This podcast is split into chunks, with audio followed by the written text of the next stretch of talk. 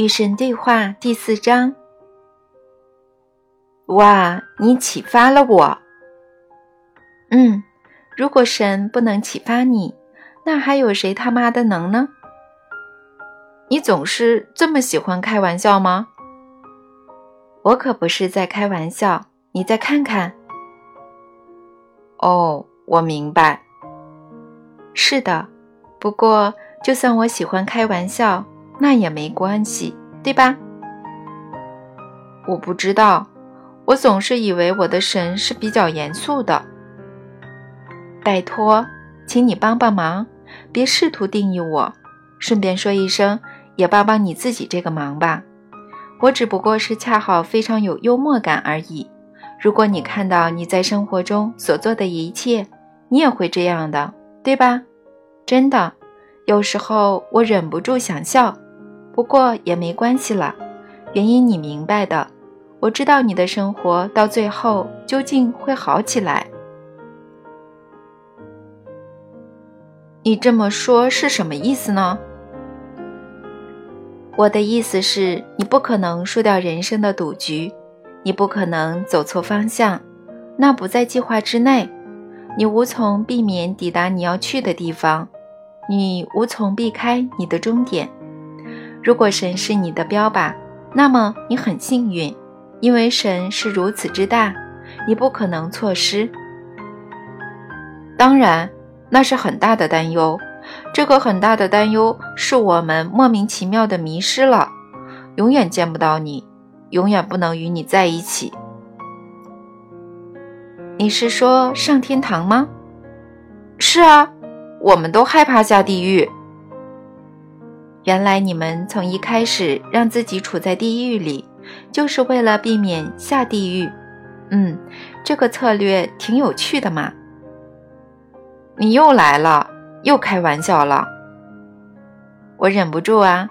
这件关于地狱的事情让我大失常态了。天哪，你真是个出色的喜剧演员！你怎么现在才发现啊？你很久不问世事了吧？这让我想到了别的问题：你为什么不修好这个世界，而是任由它变成人间地狱呢？我还想问你呢，我没有那种力量。胡说八道！你现在就有力量和本领，在这一分钟结束世界的饥饿，在这一秒钟治愈所有的疾病。要是我告诉你，你们自己的医疗行业隐瞒各种治病的药方，拒绝批准另类的医学和疗法，因为这些威胁到的正是这个治疗行业的结构，你会怎么想呢？要是我告诉你，各国政府并不愿意终结世界的饥饿，你会怎么想呢？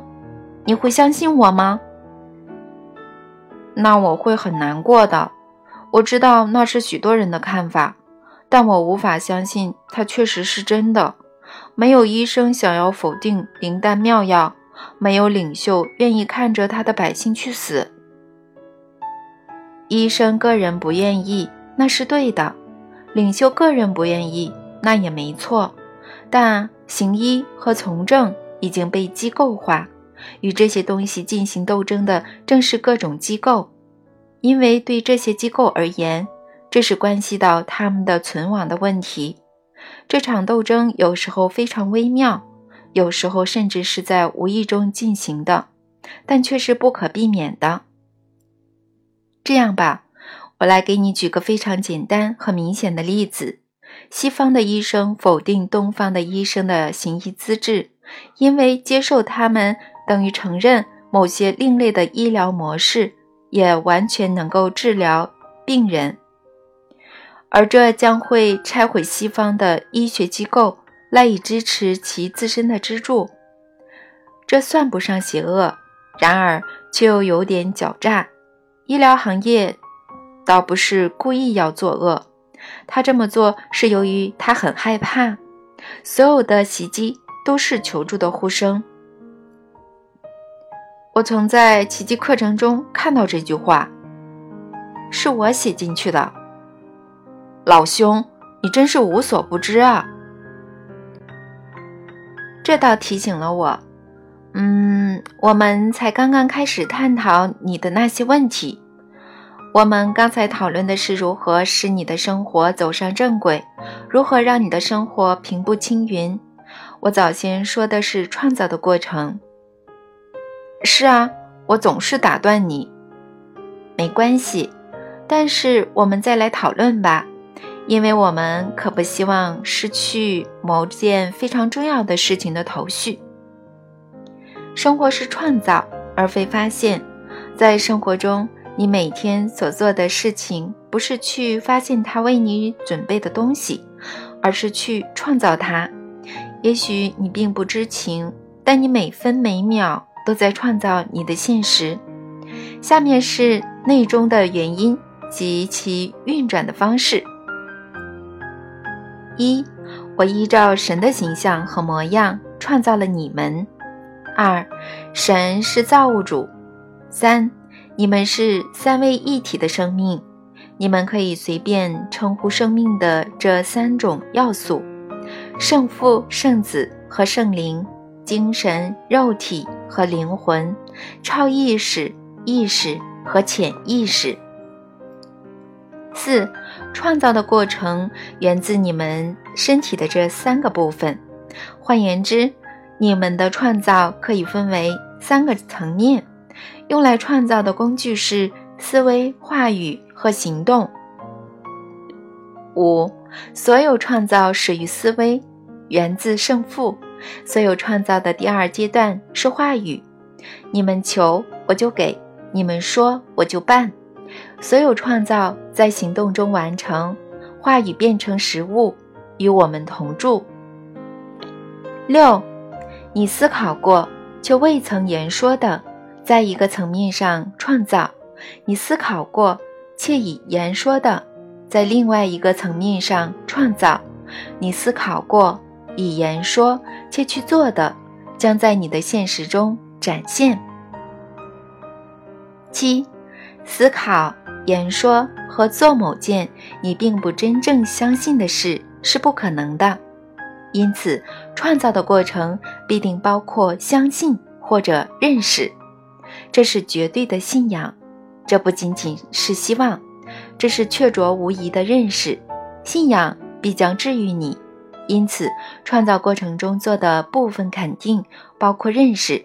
这种认识是非常清晰的、绝对确定的，是对事物的真实性的完全接受。八。这种认识的境界是强烈而非凡的感恩境界，它是一种预先感恩的心态。对于创造来说，也许最重要的是事先对创造心怀感激。这种事先的期望不仅值得宽容，而且还值得提倡。它是大师境界的明确标志。所有大师都事先认识到行动的结果。九。欢迎并享受你正在创造和已经创造的一切，拒绝它的任何部分等于拒绝你自己的一部分。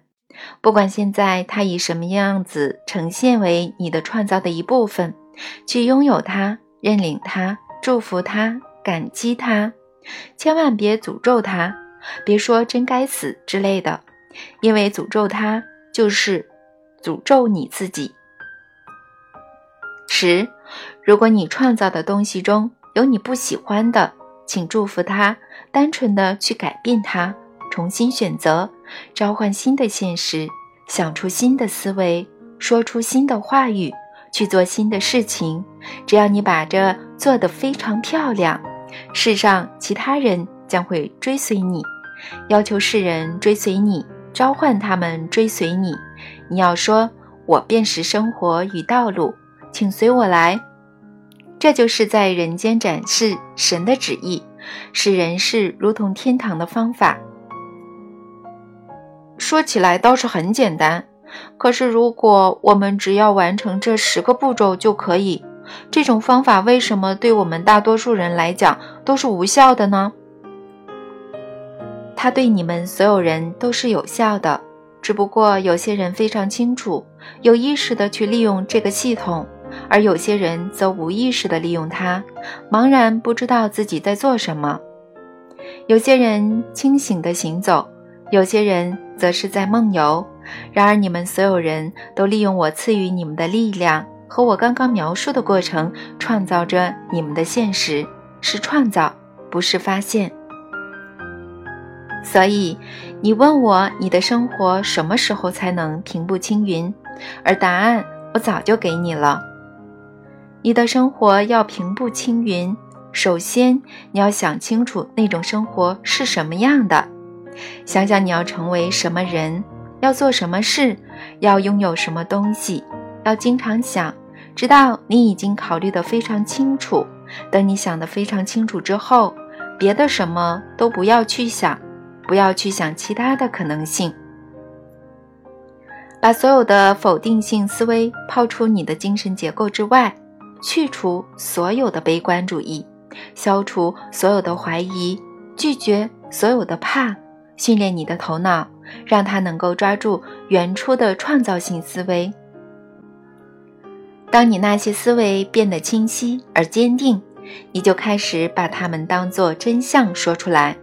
用言语说出来，使用那句能招来创造性力量的命令：“我是。”向其他人做出“我是”的宣言。“我是”是宇宙间最具有创造性的宣言。